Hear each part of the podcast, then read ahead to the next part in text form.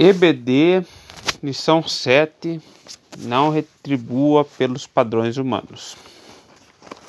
Textual.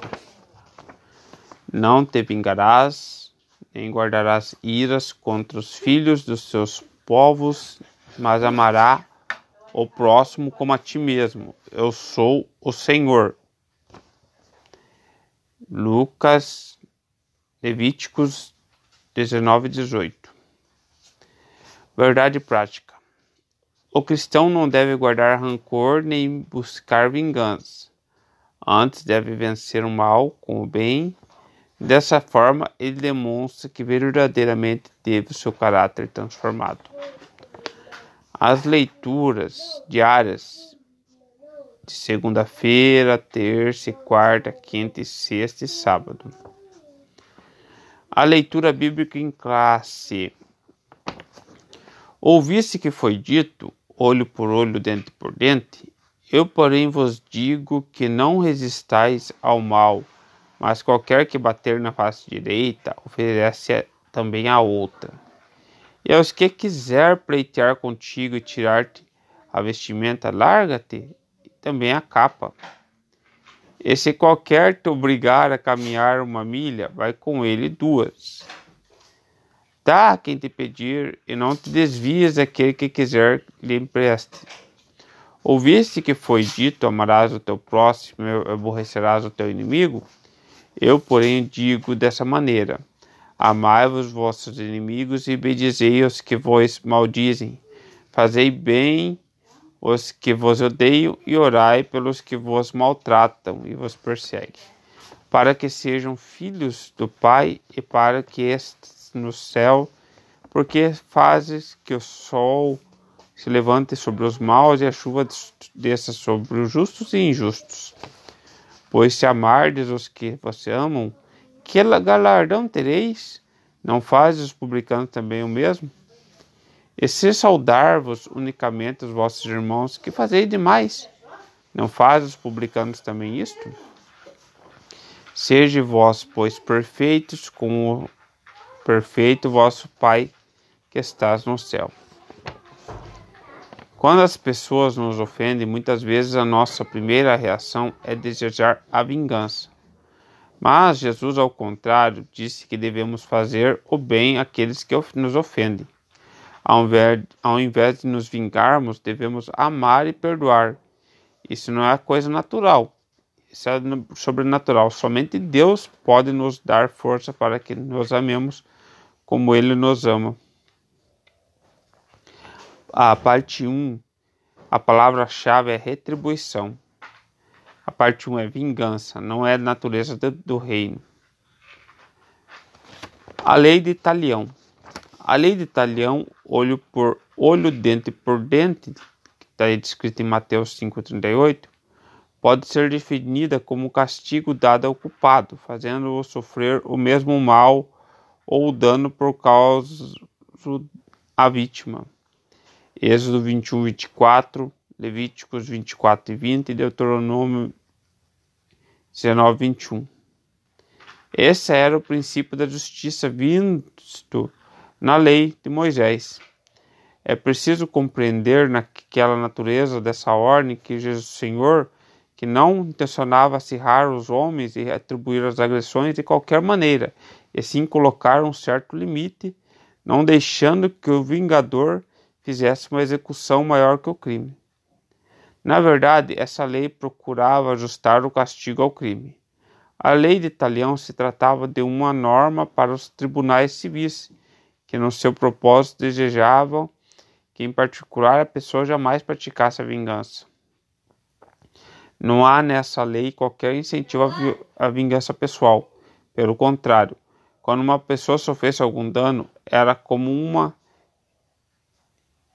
que ela desejasse que a justiça fosse feita e que os tribunais administrassem a devida punição. Os fariseus fizeram uma má interpretação dessa lei, usando com o propósito de justificar a vingança e retribuição pessoal, descaracterizando do seu real objetivo. Isso porque em momento algum a lei de Moisés defendia a busca pela vingança, mas eles citavam buscando destruir o seu significado real. A Bíblia proíbe terminantemente a vingança pessoal. O cristão e a vingança.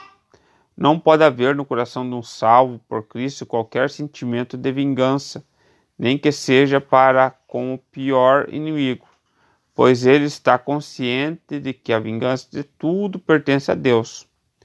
De acordo com os comentários devocional da Bíblia, o princípio do olho por olho no Antigo Testamento estabelecia limites da retribuição que um podia ser existir.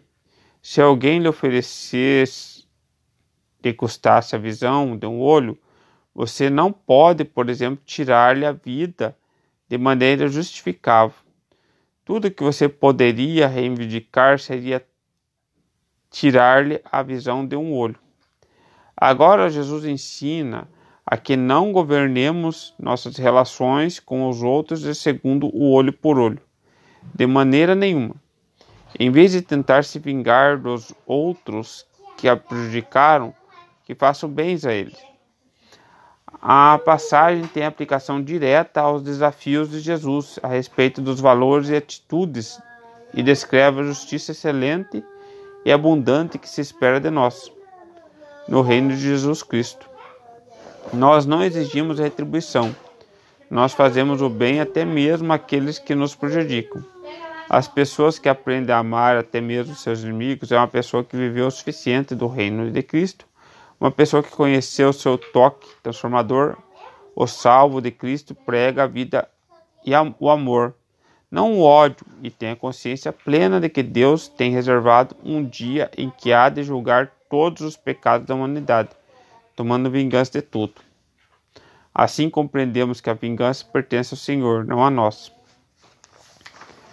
O amor é a expressão natural do reino. Para falar da lei do amor, desenvolvida por aqueles que fazem parte do reino, Jesus fez uso de quatro ilustrações que estão presentes na vida do cotidiano para mostrar como se deve resistir ao mal. Vejamos. Virar outra face. A primeira vai mostrar um insulto recebido por alguém que foi ferido na face. Quando somos bofeteados ou quando alguém atinge nossa honra, a primeira reação é agir com as mesmas armas do ofensor, às vezes até mesmo de maneira mais intensa. No entanto, tal atitude não resolve nada, pelo contrário, complica ainda mais a situação. Jesus esclarece que é impossível um cristão que faz parte do reino e tem o coração cheio do amor tenha seu ser atitude de ódio, desamor e vingança. Quem tem amor tem perdão, brandura e tolerância. Para muitos, a vingança é sinal de coragem, atitude de quem é forte, porém, pelos ensinos de Jesus, a vingança é atitude de quem é fraco. Todavia, aquele que vira a outra face, esse sim é forte, desarmando do ofensor com o seu heroísmo, em especial pela posição de perdoar. Arrastar para o tribunal. Nesse tópico, a questão é prejudicial. É, quando alguém ameaça uma pessoa que está lhe devendo, busca tirar dela uma peça importante do seu vestuário para pagar uma dívida contraída que não foi paga. Jesus ensina ao que está sofrendo as ações da parte do litigante, que não deveria responder com ressentimento, mas deveria deixar que ele ficasse com a túnica, a qual era por mais importante, pois servia como a cama. É sempre melhor fazer concessões do que persistir em uma batalha judicial ou em competições que levariam a diversos desagrados. Obrigar a fazer algo. É, Mateus 5,41 trata uma convenção feita por autoridades que força alguém a servir. Um exemplo bíblico é Simão de Sirineu, que foi obrigado a carregar a cruz de Jesus. O que é mais forte para a força da hierarquia? Pode obrigar sem respeitar a vontade alheia. Assim, quando alguém anda a primeira milha, geralmente o faz com obrigação. Entretanto, para caminhar voluntariamente a segunda, só o que faz bem tem um novo espírito, uma nova vida aos ensinos divinos gravados em seu coração. Tudo na vida é uma nova jornada, porque se faz com Cristo. Dessa maneira, caminhada será gloriosa e abençoada. Quer seja a jornada do casamento, quer seja a jornada de qualquer outra coisa. Fazer alguma coisa por alguém. Jesus mostra que o cristão que realmente tem amor no coração, quando se depara com alguém que está sofrendo por algum tipo de necessidade, que está em apuros, pedindo auxílio, jamais agirá com indiferença. Antes atenderá ao solicitante sem saber, sem qualquer murmuração ou má vontade, com uma atitude generosa, e prestará sem querer algo de volta. Esse procedimento só acontece para quem realmente tem amor de Jesus no coração. Por isso manifesta atos de bondade, buscando a perfeição de Cristo. Uma justiça mais elevada, exigência que Mateus 5, 43 e 48 revela uma justiça muito elevada, incompatível com a natureza humana caída. O Senhor Jesus disse que devemos fazer o bem àqueles que nos fazem mal. Nosso desejo não deve ser o de manter ou de vingar a dívida, mas o de amar e perdoar. É um ensinamento divino, celestial. O sermão do monte é taxativo. Em vez de planejar vingar-se, ore por aqueles que o magoam. O amor mais perfeito. O verbo amar, que aparece em Mateus 5,43, é agapa, agapão é o amor que sabe receber com alegria, acolher, amar eternamente. É o amor que está satisfeito, estar contente sobre com as coisas. Esse amor só está no crente porque foi derramado por Deus no seu coração. Enquanto a adição feita pelos mestres judeus desviadas da real leito do amor, Jesus falou do amor ágape, o qual é inteligente e compreende a dificuldade, saiu no áudio, a dificuldade de esforçar para libertar o inimigo do seu ódio. Escutou o efeito especial, mãe? Esse amor pode ser visto na grandiosa atitude de Deus para com todos os pecadores. Perfeito como Pai. Parece inatingível o que Jesus elucidou. Sede-vos, pois, perfeitos, como é perfeito o vosso Pai, que estás no céu. Será que temos realmente a perfeição plena e divina?